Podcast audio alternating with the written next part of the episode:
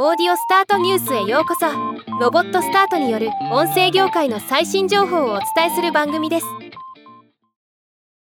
ムーンクリエイティブラボが運営する学びに特化した音声メディアブックスにて大阪大学大学院教授村上康彦さんによる客観性はどこまで真実なのかが配信開始となりました。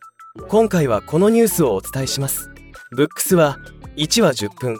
6話完結のコンテンツ構成で第一人者たちの実践地と人々を鼓舞する生の声を配信する音声配信アプリで現在700話以上のコンテンツを配信中です。